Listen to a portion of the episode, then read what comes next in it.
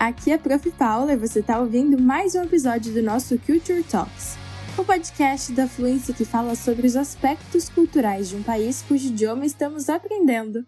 Ele mesmo, o francês. E se enganou quem achou que ele fosse falado apenas na França, hein? O quinto idioma mais falado no mundo também está presente em outros 87 estados e governos, presentes em todos os continentes do mundo, o que resulta em pelo menos 300 milhões de pessoas que falam francês. É coisa pra caramba, né?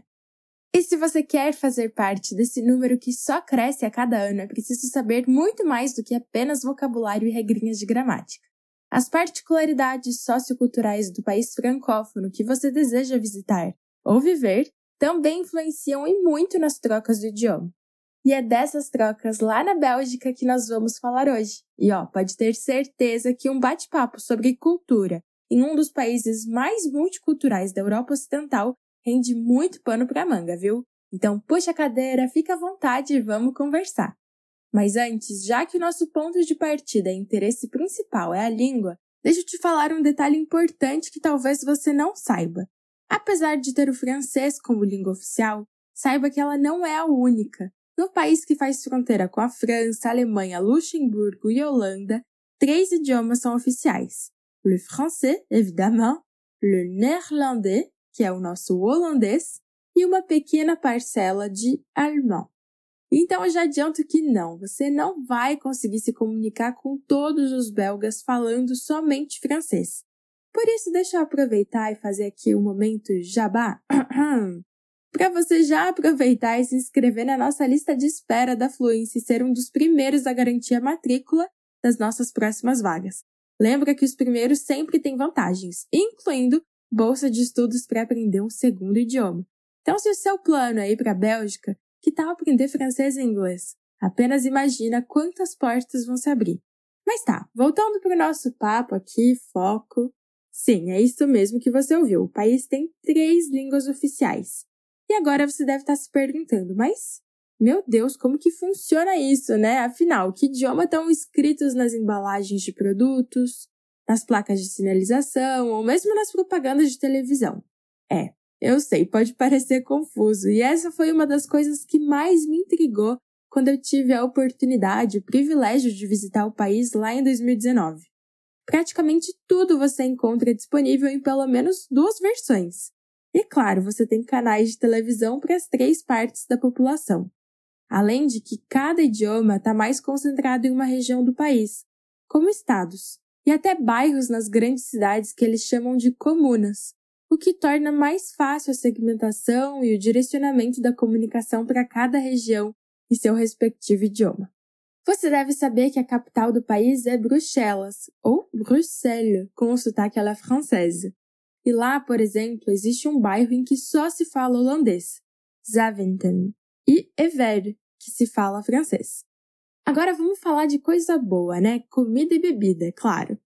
Enquanto a França, a maioria das pessoas associa diretamente ao vinho, le vin, e o queijo, le fromage, o que você acha que vem à mente das pessoas quando a gente fala em Bélgica? La bière, a cerveja, é claro. E aí, será que a gente tem cervejeiro escutando o nosso podcast? Se sim, esse é o sinal para você considerar a Bélgica como seu destino para praticar o francês. Afinal, já são mais de 1.500 tipos de cerveja de sabores e teores alcoólicos diferentes. Tem para todo gosto. Outro item que é paixão nacional e que faz sucesso no mundo inteiro é o fameux chocolat belge, o famoso chocolate belga, que não à toa rendeu à Bélgica o título de capital do chocolate, com seus mais de 2 mil chocolatiers. Basicamente, o cara que entende tudo do assunto. E não dá para falar da Bélgica e não mencionar les frites e les gaufres.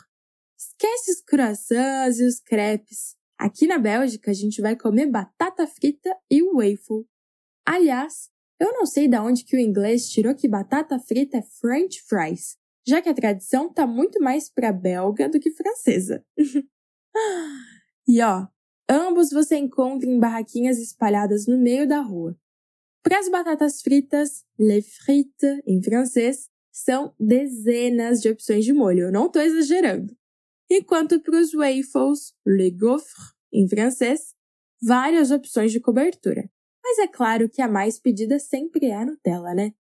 Já eu sou viciada no Speculus, outra invenção belga de dar água na boca. Uma bolacha caseira com gostinho de canela que. Hum. E ó, existe um creme que em francês a gente chama de pâte à tartiner de Speculus em cima do gofre quentinho. Ó, só provando para saber. Outra coisa que pouca gente sabe sobre o país é que ele é um império, cujo nome oficial é Royaume de Belgique, Reino da Bélgica em português. E como todo reino, esse aqui não podia ser diferente, né? Também existe um rei, Le Roi Philippe, que junto do primeiro-ministro Alexander de Croo lidera uma monarquia parlamentarista, que nem a Inglaterra. E quem diria que um país tão pequeno comparado às proporções do Brasil, né, que é praticamente do mesmo tamanho do estado do Alagoas, seria tão importante? O país é capital da União Europeia e também sede da OTAN. É, respeita a Bélgica, minha gente.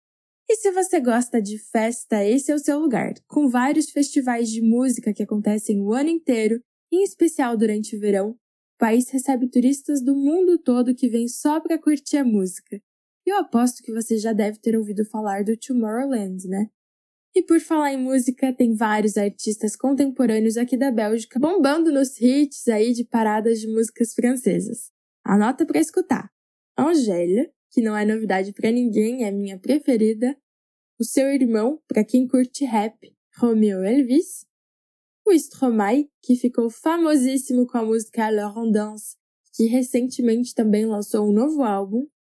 E mais um que a galera curte muito e que é fera no rap, o Danso. Ah, a lista é longa, viu? Mas confere aí todos que eu falei que eu tenho certeza que você vai curtir.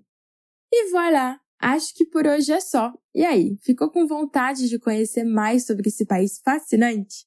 Continue estudando francês com a gente para viajar para esses lugares sem sair de casa. E ó, não esquece que toda semana tem novos episódios do podcast aqui da Fluency Academy. E não é só em francês, viu?